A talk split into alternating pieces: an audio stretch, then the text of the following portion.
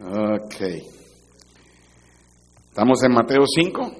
Puestos de pies, hermanos, para la lectura bíblica. Para tener esta lectura, la leeremos ah, este, alternadamente. Yo voy a comenzar con el verso 17 y ustedes el 18 conmigo y nosotros leeremos hasta el verso 24. No penséis que he venido para abrogar la ley o los profetas. No he venido para abrogar, sino para cumplir. Porque de cierto os digo que hasta que pasen el cielo y la tierra, ni una jota ni una tilde pasará de la ley hasta que todo se haya cumplido. De manera que cualquiera que quebrante uno de estos mandamientos muy pequeños, y así enseñe a los hombres muy pequeños será llamado en el reino de los cielos. Mas, mas cualquiera que los haga y los enseñe, éste será llamado grande en el reino de los cielos. Porque os digo que si vuestra justicia no fuere mayor que la de los escribas y fariseos, no entraréis en el reino de los cielos. Oíste que fue dicho a los antiguos, no matarás y cualquiera que matare será culpable de juicio. Pero yo os digo que cualquiera que se enoje contra su hermano será culpable de juicio, y cualquiera que diga necio a su hermano será culpable ante el concilio, y cualquiera que le diga fatuo quedará expuesto al infierno de fuego. Por tanto, si traes tu ofrenda al altar y allí te acuerdas de que tu hermano tiene algo contra ti, Deja allí tu ofrenda delante del altar y anda, reconcíliate primero con tu hermano y entonces ven y presenta tu ofrenda. Vamos a orar, tendremos un himno especial y entonces yo vengo a predicar. Padre, una vez más, llego a la hora más crucial del servicio, todo es importante, sin duda lo hacemos todo porque queremos alabarte, glorificarte, honrarte a ti, pero es la predicación lo que tú has escogido para hablarnos por medio de ella. Señor, te suplico que nadie aquí se ofenda con lo que voy a predicar. A veces, como pastor, Señor, uno de los dilemas que yo enfrento es tener que decir lo que debo decir, lo que necesito decir, pero Señor, lucho con el miedo o el temor de que alguien lo malinterprete, lo tome como que yo estoy ah, señalándolo a él o a ella. Y Señor, no es así. Mi corazón, Señor, está limpio de cualquier intención, motivo personal. Yo no estoy, Señor, promoviendo mi agenda aquí. Yo estoy aquí, Señor, como pastor y uno de mis trabajos es alimentar a las ovejas. Uno de mis trabajos, Señor, es proveerle alimento, nutrición. Uno de mis trabajos es advertir, pararme en la torre y decirle a los que están abajo, cuidado, viene el enemigo por ahí. Uno de mis trabajos, Señor, es pararme frente a la puerta del redil donde las ovejas están y no dejar que el enemigo entre. Señor, para eso me llamaste. Yo no soy quien, de hecho yo no soy el mejor cristiano en este lugar. Estoy seguro que aquí hay mejores cristianos que yo. Yo solamente sé que tú me has llamado, me has puesto aquí. Yo doy gracias por esta iglesia, estos hermanos que me aman tanto. Señor, hermanos que yo no puedo decir lo que necesito porque lo hacen, lo buscan, lo mitigan. Yo te doy gracias por ellos, la lealtad de ellos, el esfuerzo que hacen para que la obra se haga fácil. Cada uno de ellos es especial para mí. Y yo te doy gracias por la comunión, por el vínculo que nos une. Y yo, Señor, soy el primero que te digo que daría mi vida por ellos. Los amo tanto que cuando predico, Señor, predico con el corazón en la mano esperando que seas tú el que hables por mis labios. Escóndeme detrás de tu cruz, límpiame con tu sangre, cúbreme con tu manto de gracia. Y por favor, Señor, ayuda a esos que amo más en este mundo. Tengo muchos amigos, muchos siervos, misioneros que me llaman pastor, que me han demostrado que me aman. Yo sé, Señor, que son especiales para mí, pero esta congregación no hay nadie como ellos. Y yo te doy gracias que me has dado el honor de pastorearlos. Usa el mensaje, por favor. Háblanos. Glorifícate. Úngeme con tu poder. En el nombre de Cristo te lo pido. Amén. Pueden tomar asiento, hermanos.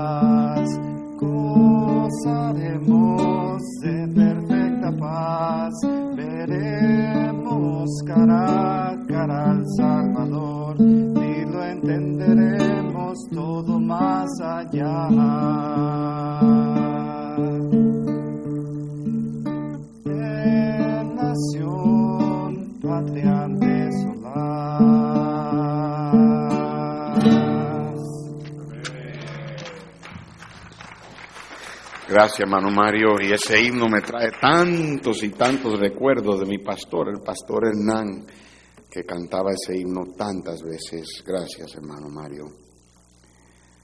Hace tiempo que no digo esto, pero estoy seguro que algunos de ustedes recordarán cuando lo he dicho. Por muchos años ya, ha sido mi costumbre un patrón que aprendí del pastor Hiles, quien fue el que me entrenó a mí para el ministerio.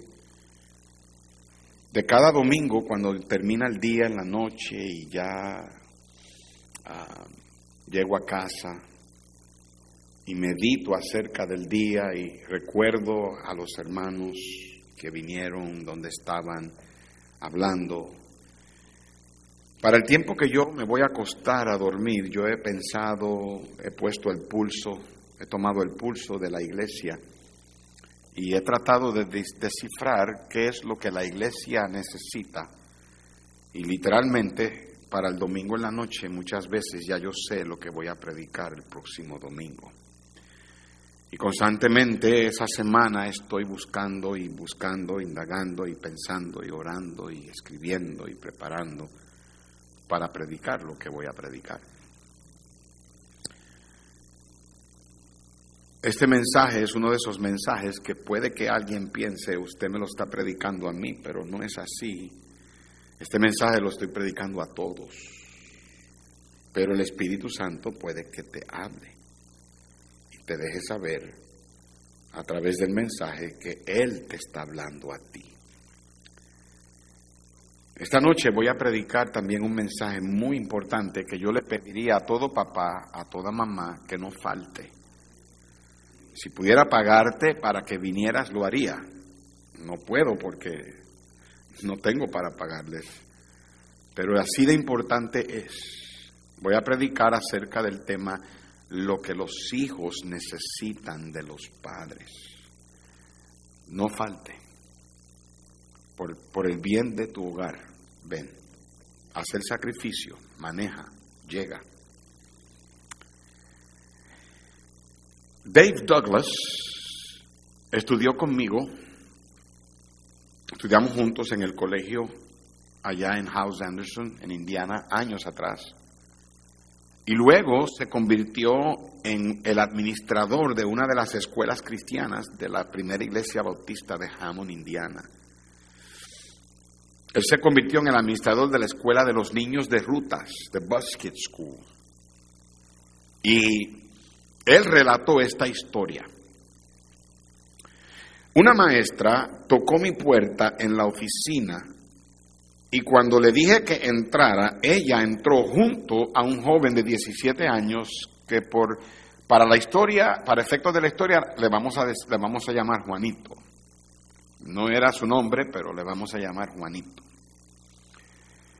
Ella me dijo que Juanito rehusaba hacer el trabajo y constantemente desafiaba sus órdenes. La mirada en el rostro de Juanito era obvio de que él estaba bien rebelde, un rostro duro. Le dije a la maestra que yo me encargaría. Yo había tenido a este joven, a Juan, en mi oficina por tener problemas con otras maestras de la escuela. El joven estaba que ya no aguantaba más. Su enojo era siempre en contra, interesantemente, en contra de maestras y no de maestros. Llamé al pastor hispano de nuestra iglesia. Yo sabía que el pastor hispano estaba trabajando con este joven. Y en menos de una hora el pastor hispano llegó a mi oficina para hablar con Juanito.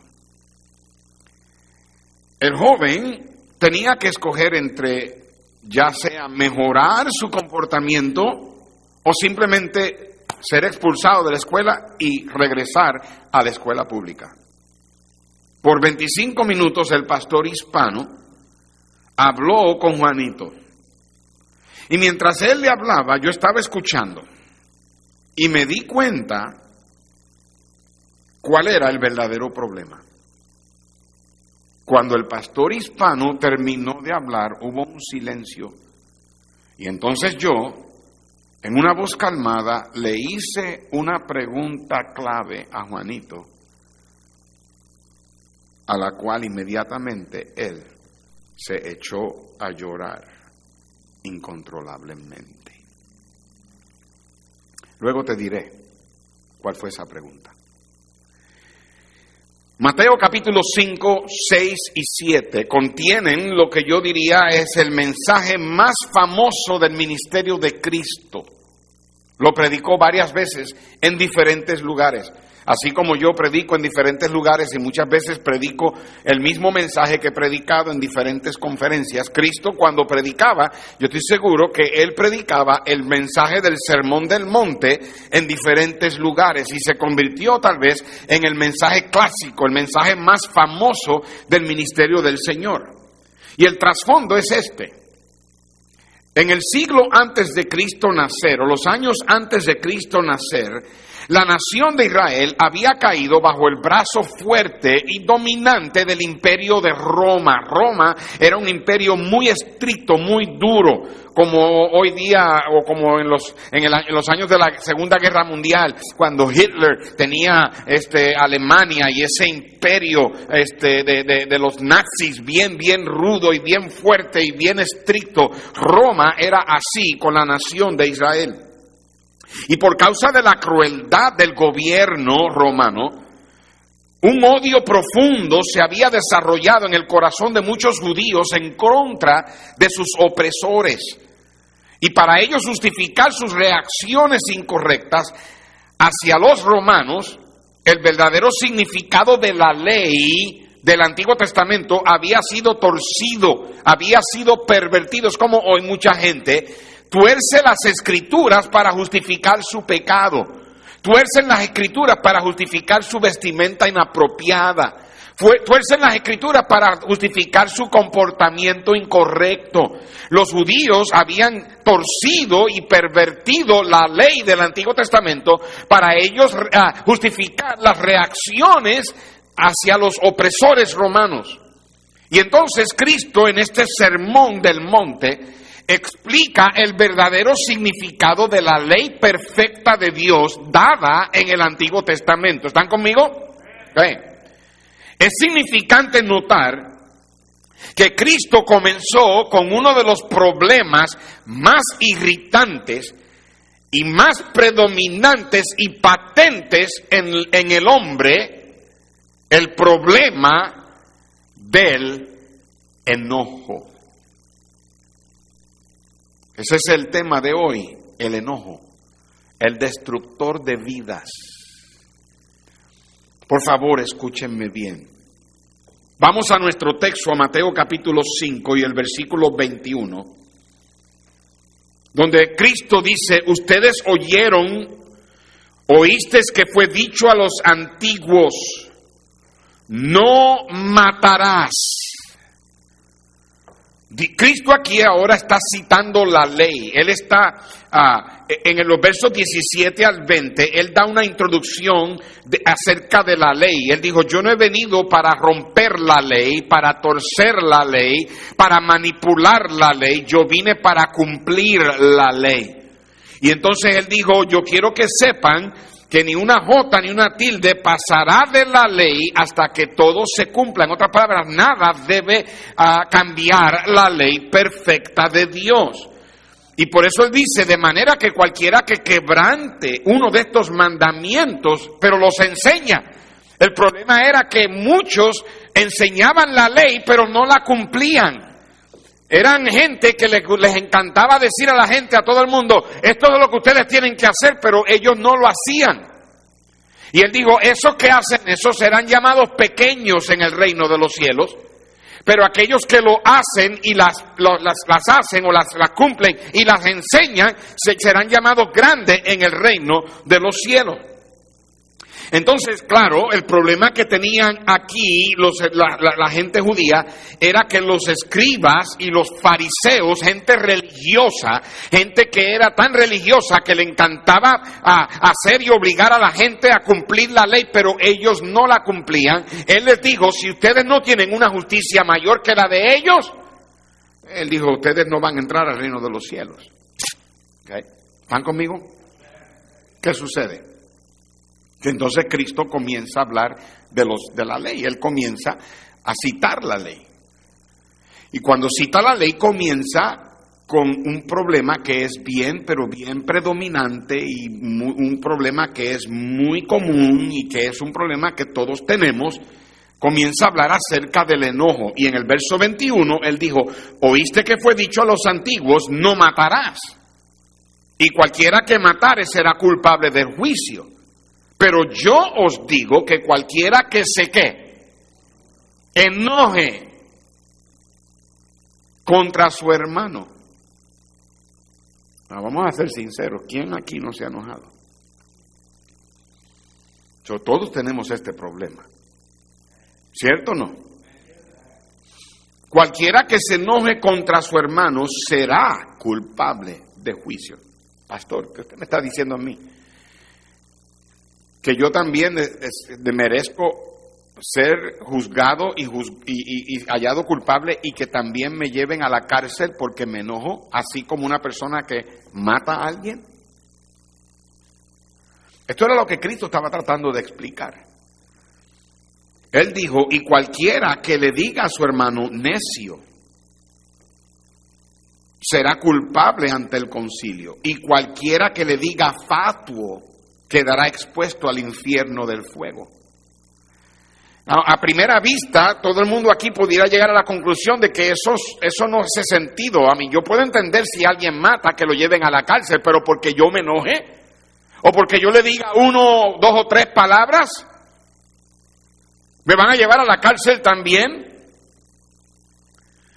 Para que podamos entender lo que Cristo estaba tratando de enseñarnos, hermanos, y todo, todo hermano aquí, toda hermana aquí debe de escucmarme bien, Porque yo no solamente quiero ayudarte a ti con tu, con tu enojo y no, y no solamente quiero ayudarte a ti en tu propia vida espiritual, pero yo quiero ayudarles a ustedes en cuanto al hogar se refiere. Por favor, entiéndeme que esto no solamente destruye vida, destruye hogares. ¿Me están escuchando, hermanos? Yo quiero que para poder entender esto, explicarles lo que el enojo es, cómo es que el enojo trabaja, cómo es que el enojo es tan peligroso y cómo es que destruye. Y si tú estás aquí en esta mañana y dices, wow, este mensaje es algo que yo necesito escuchar, yo tengo que ser el primero en admitir, la primera en admitir que yo tengo un mal temperamento, que lo pierdo, que he hecho cosas que no debo, que después me arrepiento, me lamento. Yo quiero que entiendas que hay manera de liberarse y yo quiero ayudarte a que seas liberado de esto, porque hay que orar y pedirle al Señor que nos libere. Entonces, yo quiero explicarte lo que el enojo es. ¿Cómo es que el enojo funciona? ¿Cómo es que el enojo trabaja? El enojo no es lo que muchos piensan. Y Dios dice que el enojo hace cosas que muchos ni aún se dan cuenta. Entonces, número uno, el enojo engaña. El enojo engaña. Todos los pecados tienen algo de engaño en ellos. El pecado engaña porque el pecado te hace pensar que el deleite del pecado vale la pena cometerlo. Pero aunque el deleite del pecado es algo bueno, las consecuencias siempre son peores. Y uno de los engaños del pecado es que te hace pensar que el deleite te dura para siempre, pero no. La verdad del caso es que el pecado, aunque tiene deleite temporero, siempre termina mal. ¿Alguien me está escuchando? Pero cuando viene al engaño, tal vez el engaño del enojo eh, es uno de los que eh, más predomina. En otras palabras, ah, en este pecado el engaño predomina más. Y el engaño del enojo consiste en que la persona enojada, airada, se cree que puede justificar su enojo. Wake up, a menos que estés orando. En serio. Ponte a pensar, ¿cuántas veces tú has perdido el temperamento, te has enojado y, en, y aparenta que aparenta que resolviste el problema. Algunos esposos se han enojado y han dicho ahí, Y la esposa eventualmente no dice nada y él dice, wow, para que veas, no te metas conmigo. Y tú caminas por la casa como que eres el rey de la selva. Todo el mundo aquí se cayó la boca y aquí el que mando soy yo. Qué fácil es enojarse con los hijos y decir dos o tres y gritar. Y, los hijos están... Y tú crees que resolviste el problema. Pero no sabes el daño que le has causado a ese corazón.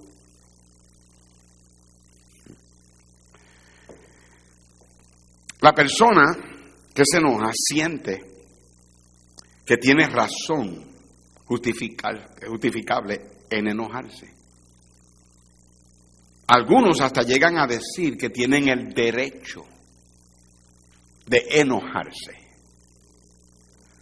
Algunos hasta tratan de justificar el enojo citando a Efesios 4, ve conmigo, Efesios 4, versículo 26. Lo vamos a tener en la pantalla también. Y hermanas, perdóname que te diga esto, pero yo sé que a lo mejor tú dirás, wow, este es el mensaje que mi esposo necesita, pero sabes que algunas de ustedes, hermanas, aquí vienen y luces tan bonita y tan dulce y tan, ah, ¿verdad? Y maquillada y, y ay, el pastor, Dios le bendiga y hermano, y en casa.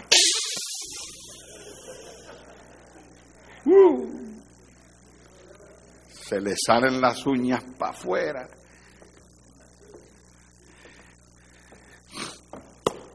Dice la Biblia, airaos pero no pequéis. No se ponga el sol sobre vuestro enojo. Ah, es interesante, cuando la gente que quiere justificar su enojo, citan ese verso, siempre dicen, la Biblia dice que me puedo airar siempre y cuando yo no peque. Hermanos, la Biblia no se contradice y tenemos que entender que la Biblia explica la Biblia y hay que interpretar, si usted saca ese versículo solamente lo saca de ahí y no lo lee junto con el contexto, usted va a formar ah, una doctrina falsa. A mí un, un texto fuera de contexto es un pretexto. Y eso es lo que la gente hace, poniendo pretextos para justificar su, su enojo. Porque más adelante en ese mismo capítulo, que acaba del Señor decir airaos, el Señor dice aquí airaos, pero en el capítulo 24 y en el versículo 30 habla de no contristar al Espíritu Santo. Y en el 31 dice cómo el Espíritu Santo se contrista y que debemos quitar de nosotros toda amargura, todo qué? Enojo y toda qué? Ira. ¿Cómo es posible que el versículo 26 él diga, ay, puedes airarte, y en el versículo 27, 29 eh, eh, o 30, ¿cuál es? El versículo 31, ah, él dice, Quítese de vosotros toda ira y todo enojo. O de otra manera estás contristando al Espíritu Santo. ¿Me, están, ¿Me, están, entendiendo? Ese versículo en Efesios 4:26, airaos pero no pequéis, está escrito en el tiempo presente, pasivo, imperativo. El tiempo presente, pasivo e imperativo. El tiempo presente significa que algo en el momento te está haciendo enojar, algo, algo está pasando. Puede que sea una mala actitud de tus hijos, puede que sea una insumisión de tu esposa, puede que sea en el carro, vas manejando y alguien por ahí te corta y tocas el, el claxón y a lo mejor la persona te, hace algo, te dice algo y te enoja, puede que sea en el trabajo algo con un compañero, con el patrón, puede que sea que estabas este, haciendo algo y se te rompió y, o puede que a lo mejor estabas viendo el, programa de televisión y el chiquitín este, cambió el canal o algo, algo te está haciendo haciendo enojar en el momento, está pasando ahí, en el presente. Okay, you guys in the camera, you're following me, right? Okay, don't fall asleep on me. Okay. Y entonces, cuando dice en el presente pasivo, significa que tú no eres el que está haciendo la acción, alguien la está haciendo en contra tuya. Si fuera activo, tú estuvieras provocando a alguien a enojarse. Pero como es pasivo, alguien te está haciendo provocar a ti. Entonces, lo que está diciendo en Airaos es que algo o alguien está provocando ira en ti. Y luego dice, está en el presente pasivo imperativo, es una orden, es un mandato. Está diciendo, no pequéis, airaos, pero no pequéis. En otras palabras, en el momento que algo o alguien te está haciendo enojar, las luces de, eh, intermitentes de advertencia amarilla comienzan a, brillar, ¿verdad? Comienzan a prender y apagar, dándote a ti la advertencia de que algo ahora mismo está pasando en tu vida, que si no tienes cuidado vas a terminar pecando. No peques. Aguántate ahí, no hagas nada, no digas nada. Tú y yo sabemos que cuando nosotros dejamos que el, que el enojo nos controle, terminamos diciendo lo que no debemos, haciendo lo que no debemos, ofendemos, hacemos cosas. Y el problema es que muchos ni perdón piden, muchos, como quien dice, dejan que el tiempo pase, nada, que se le calme. Lo interesante de esto es que el versículo inmediatamente después de esto, que va conectado al versículo 26, dice, ni deis lugar al diablo. Y hermanos, escúchenme bien, los demonios son como las ratas que se meten por cualquier grieta. Y una de las ventanas, de las puertas por donde el demonio se mete es por el enojo, la opresión demoníaca. No es algo con que jugar, no es algo con que uno entretiene. Eso ustedes hombres aquí que dicen, pues así soy yo, y pues cambia, porque la dice que el que está en Cristo es nueva criatura. Dije que el que está en Cristo es nueva criatura. cambia. Cristo dijo, aprended de mí que soy un enojón. Cristo dijo, aprended de mí que yo tiro, eh, pierdo el temperamento y digo lo que tengo que decir. él dijo, aprended de mí que soy qué? Manso y humilde de corazón. No, es que los hombres tienen... ¿Dónde dice eso en la Biblia? El enojo no es algo con que uno juega. El enojo es una ventana por donde el diablo se mete. Él dice, cuando estés siendo provocado a enojarte, no peques, no le des lugar al diablo.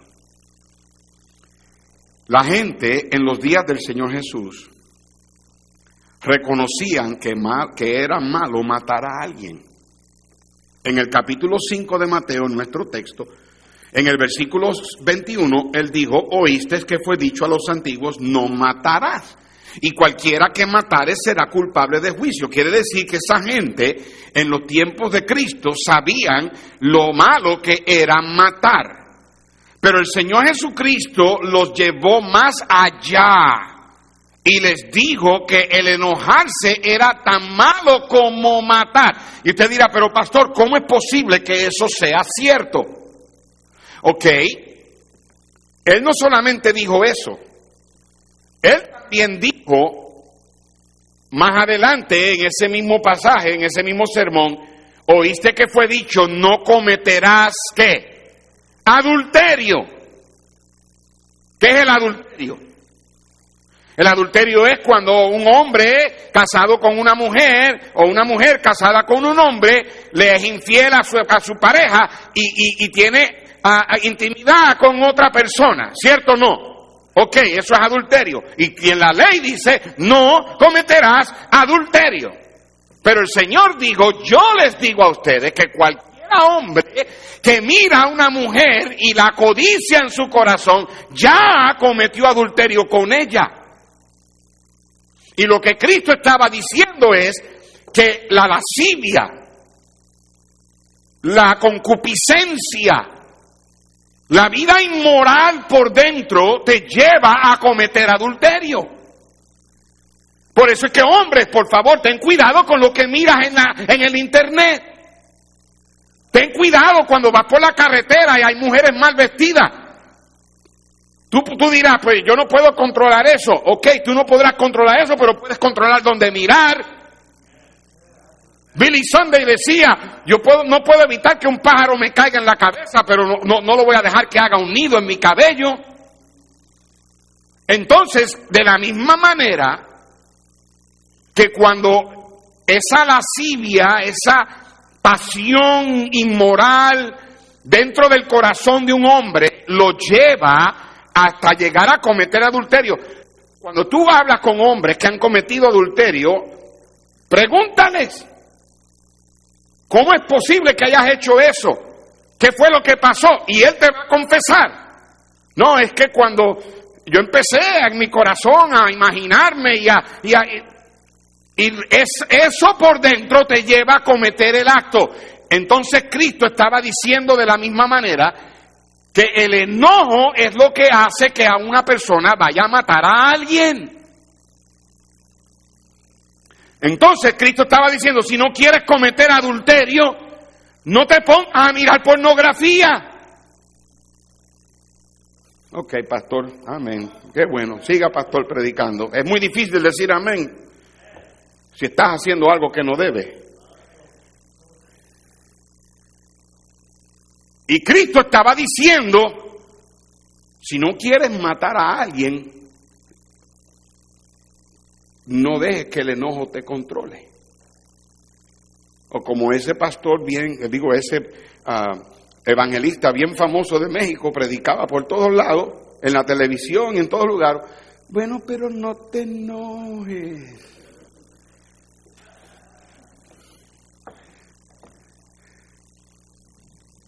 Cristo estaba diciendo que el hombre debe tomar medidas drásticas para no cometer adulterio. Él dijo, si es necesario, quítate el ojo. Y el Señor estaba diciendo, si tú te enojas contra tu hermano, eres culpable de, de juicio también. Si lo llamas y empieza a hablar de necio o fatuo, no solo el asesinato es pecado, el enojo es pecado. La persona enojada llama a su hermano necio o raca. La persona enojada es como alguien, cuando ustedes pareja enojados se empiezan a decir maldiciones. O la empiezas a ofender o le faltas el respeto a él. No me digas a mí que cuando estás peleando con tu marido con tu esposa y están ofendiéndose, que el Señor te está diciendo que digas eso. Es lo mismo que llamar a alguien, y yo no estoy tratando de ofender y no estoy tratando de decir maldiciones, pero llamar a alguien un imbécil, un idiota o lo que sea. Básicamente esa persona en su corazón ha asesinado a la otra persona. Porque eso es lo que lleva a la gente a matar. Hay veces que el enojo parece solucionar el problema. Y eso es lo que sucede. La gente se engaña creyendo que el enojo arregló la cosa. Por eso es que el enojo es, es engañoso, porque nos hace pensar que hemos arreglado el problema. Muchas veces lo que en realidad arreglaría el problema es la la determinación, ¿verdad? De estar determinados, de no ser destructivos, estar determinados de, no ser ásperos, estar determinados a, a no gritar, a calmarse, esta es una de las cosas por qué nosotros, Roberta y yo, cambiamos nuestra estrategia de disciplinar a nuestros hijos cuando yo me di cuenta de esto. Porque yo no sabía esto en principio de mi matrimonio, cuando empezamos a tener hijos.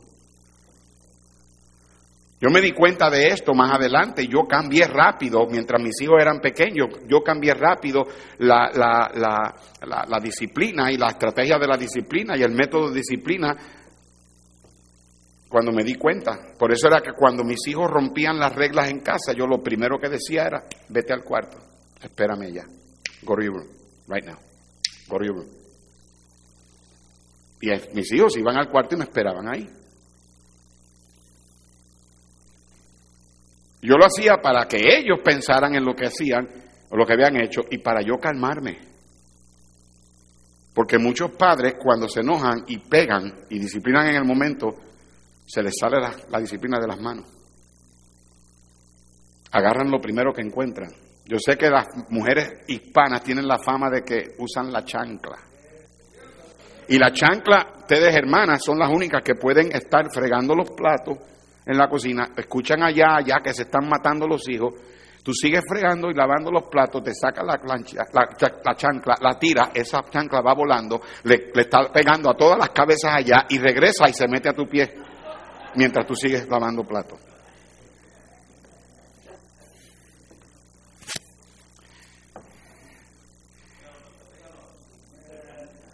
Hay hombres que se creen que el enojo es necesario para mantener el orden y la sumisión en casa. Y dictan. Y tienen a los hijos, cuando son chiquitos, los hijos están que tiemblan. Pero cuando llegan a la adolescencia, el enojo es lo que hace que rompa el hilo que, el papá debe tener amarrado al corazón de sus hijos. El enojo lo que hace es que ofende a tu esposo, a tu esposa, al grado que si no tienes cuidado, el trabajo tuyo, hermana, es cuidar el corazón de tu marido. El trabajo tuyo, hermano, es amar a tu esposa y dar tu vida por ella, como Cristo dio su vida por la iglesia. Hay, hay hombres y algunas veces mujeres que llegan hasta concluir de que el enojo siempre funciona. Pero eso es una violación directa a Efesios 4:31 cuando la Biblia dice, quítense de vosotros toda amargura, toda ira, todo enojo, todo, no puedes tener ni un poquito. Debe ser de tal manera que lo quitas, te deshaces, te desvistes de eso. Y el enojo engaña porque la gente no se da cuenta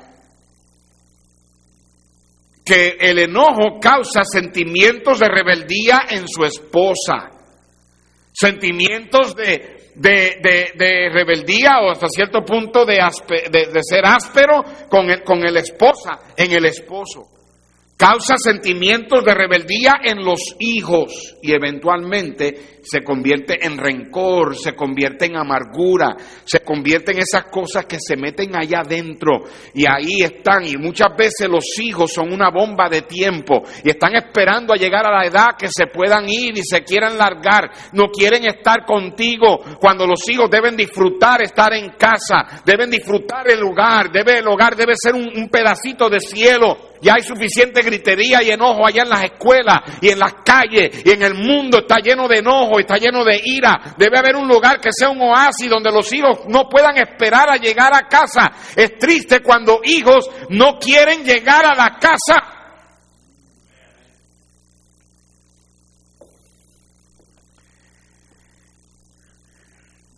Como les dije, padres que se enojan, papá o mamá, por eso esta noche te voy a predicar acerca de qué es lo que los hijos necesitan. Y yo no estoy justificando la, la, la, rebeldía en los hijos. Yo no estoy justificando tampoco la falta de respeto. You kids, you better listen to me and better listen to me well. If you are a, if you are a smart mouth with your parents, it, it, the truth of the matter is you ought to thank God that you don't live in the Old Testament days because if you were a, a smart mouth and you were a, a, you disrespected your parents, They take you out of the city and they stone you to death. En el Antiguo Testamento te sacaban a la fuera de la ciudad y te apedreaban. Cristo dijo, la ley honra a tu padre y a tu madre y el que maldiga a padre o madre que muera irremisiblemente. Que muera enseguida. Rápido, sácalo y mátalo. Así era como Dios trataba la rebeldía en, el Antiguo Testamento. So, ustedes jóvenes aquí que, tienes razón en tener amargura y rencor contra tu papá y tu mamá, let me just tell you one of this, déjame decirte esto, it won't be long before you're a dad or you're a mom. No va a pasar mucho tiempo cuando tú vas a ser papá y mamá y tú vas a darte cuenta de que ser papá y mamá no es fácil. O qué fácil se te hace ahora pensar, ah, que esto, que, este padre mío, que esta madre mía, que este viejo mío, que esta vieja mía. No, es very easy. Y yo no te estoy culpando tampoco, no te estoy diciendo que no tienes razón a veces para sentirte así, especialmente si tus padres te han provocado a ira, pero estoy diciendo que de la misma manera que los padres tienen que cuidarse del enojo, tú tienes que cuidarte de la rebeldía.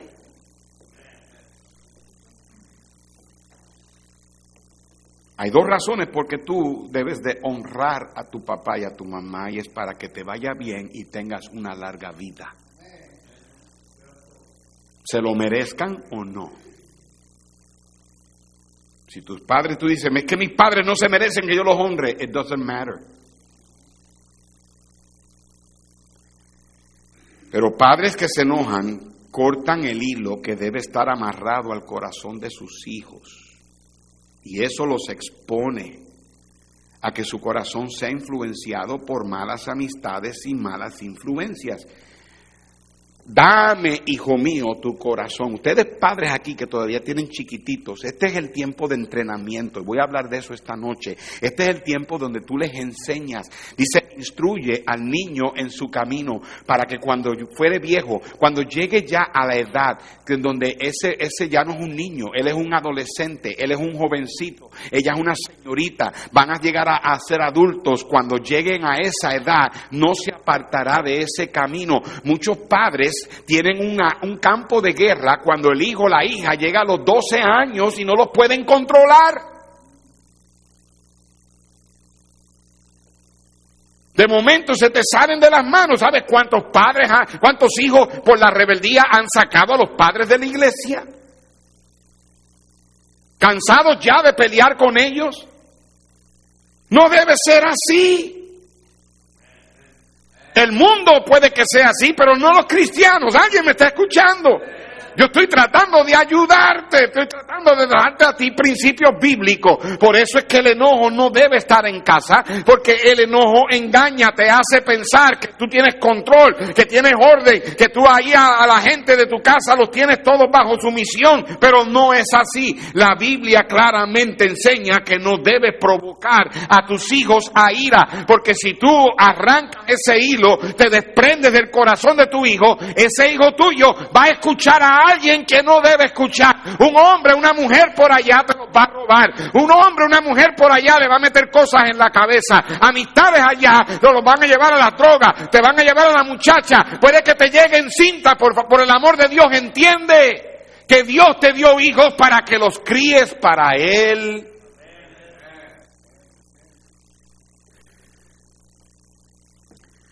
Por algo Dios dice, no exasperéis a vuestros hijos a ira. Por algo Dios dice, maridos, amad a vuestras esposas y no las, ah, no las tratéis ásperamente. La mejor cualidad que un padre puede mostrarle a su hijo es un amor genuino. Pero la cualidad más destructiva que un padre o una madre le demuestra a sus hijos es el enojo y la ira. Destruye, rompe. El enojo de un papá o la mamá es la fuerza más poderosa en la destrucción del espíritu. Si tú eres una hermana que siempre pierdes el, tu, control y te pones a gritar, y allá están los hijos, ay, ya estoy cansado de la gritería de mami. Tu esposo no quiere escuchar. Porque es una fuerza poderosa en la destrucción del espíritu de esa persona, en la destrucción de los hijos que causan que tus hijos se alejen de ti. Y dicho sea de paso,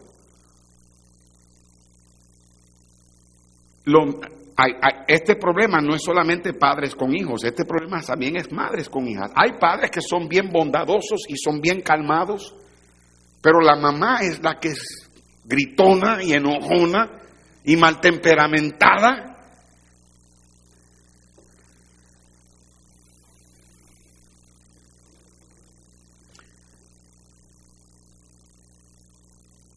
Ustedes hermanas, que tu enojo tal vez no es tan expresivo como el de tu esposo, pero si en tu enojo lo regañas, le llamas la atención, o si en tu enojo tú maltratas a tus hijos, causa que ninguno de ellos quiera estar contigo. No hay razón justificable para el enojo. Créeme, yo sé lo que estoy hablando. Yo he pasado por esto y todavía es un problema que constantemente tengo que cuidarme porque si yo no me cuido, yo también puedo ser explosivo. Y Cristo trató con esto. Y dijo claramente, eso lo que hace es que te lleva a hacer cosas peores. El Salmo 37, versículo 8, dice la escritura, deja la ira y desecha el enojo. No te excites en manera alguna a hacer lo malo. El problema es que hay personas que se creen que de la única manera que resuelven los problemas es enojándose. Recuerda, cuando algo te está provocando, cuando algo está haciendo que tú te provoques, lo mejor es decir, vamos a hablar después, dame tiempo, no digas nada. Pero pastor, ¿qué hago si mi papá o mi mamá están enojados y... No digas nada, aguántate.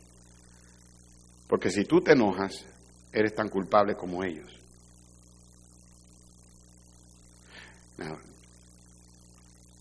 los hijos chiquitos que tiran berrinches, para eso es la vara de la corrección. Ese muchacho que está allá arriba, que hace toda la transmisión, él está mirando para atrás, pero no hay más nadie allá atrás. That boy right there. You remember, hon? Yeah, ella recuerda. Estábamos en un restaurante y le dio con tirar un berrinche. Y muchos padres tienen miedo porque, ay, yo sabía que no, no podía tolerarlo, no podía permitirlo, me lo llevé, me metí al baño, no había más nadie, encerré el baño. Y con esto te lo digo todo, fue la única vez que lo hizo. No se podía sentar por unos cuantos minutos. Y esto también entiendan, hermanos, que Dios puso un lugar acoginado para la disciplina. No es la cabeza, no es con lo que tengas en la mano, no es que, le tires las llaves.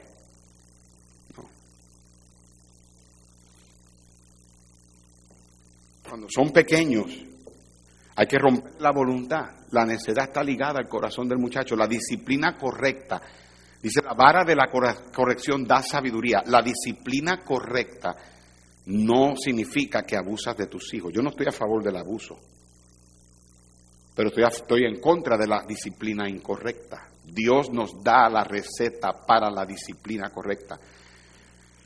Y si tú no quieres que tus hijos sean unos rebeldes acá cuando tengan 12, 13, 14, 15, 16 años y que no los puedas controlar, tienes que hacer algo antes de que lleguen a esa edad, cuando son pequeños y enseñarles que en casa se obedece. La obediencia, para que sea bíblica, tienen que hacer lo que se les diga la primera vez que se les dice. Si tú tienes que repetirle a tus hijos tres, cuatro, cinco, seis, diez veces lo mismo, estás proveyendo oportunidades para que te desobedezcan todas esas veces.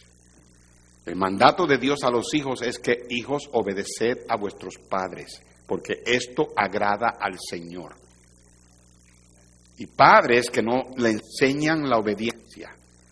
Al principio no es fácil, hay que ser persistentes.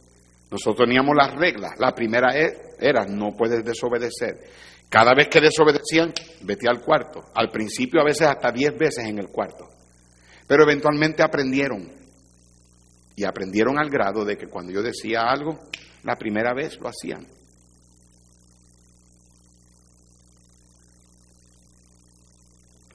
Este mensaje no es para que te pongas a mirar a los hijos de todos los demás, es para que tú mismo mires tu hogar.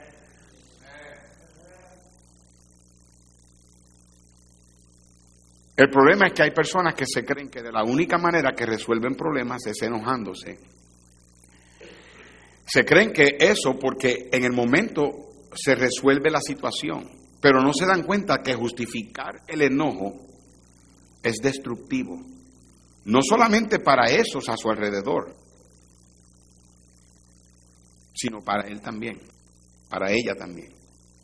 Muchos han solucionado el problema inmediato con el enojo, sin darse cuenta que dejaron cicatrices en las vidas de esos afectados, especialmente la pareja o los hijos.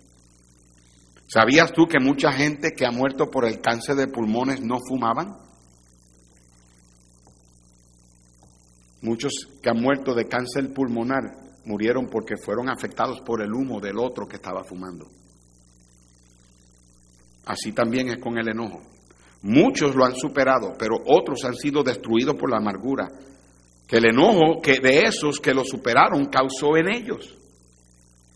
El enojo destruye el espíritu de unión entre el esposo y la esposa, entre padres e hijos. En Proverbios capítulo 22 y en el versículo 24 Proverbios capítulo 22, versículo 24 dice la Biblia, no te entremetas con el iracundo, ni te acompañes con el hombre de enojos, no sea que aprendas sus maneras y tomes lazo para tu alma. Padres, por favor entienda, ustedes hombres, padres, varones, ten cuidado con tu mal temperamento, porque tus hijos van a querer ser como tú. Dave Douglas le hizo la pregunta clave a ese muchacho que tenía algo en contra de las maestras ¿Sabe cuál fue la pregunta que Dave Douglas le hizo a Juanito? Juanito, cuando tú estabas creciendo, ¿tu papá le pegaba a tu mamá? Y el muchacho se, echó a llorar incontrolablemente en el momento. Explotó en lágrimas. ¿Sabe lo que le pasó a Juanito? que se entremetió con un padre iracundo y aprendió a ser como él. Regresamos a Mateo capítulo 5 y en el versículo 23, en el sermón de Cristo, en el sermón del monte, él dijo en Mateo 5, 23, y estoy por terminar, escúchame bien, él dijo, por tanto, si traes tu ofrenda al altar y allí te acuerdas de que tu hermano tiene algo contra ti, deja allí tu ofrenda delante del altar y anda, reconcíliate primero con tu hermano y entonces ven y presenta tu ofrenda. El contexto es que debes confesar, confesar tu enojo ante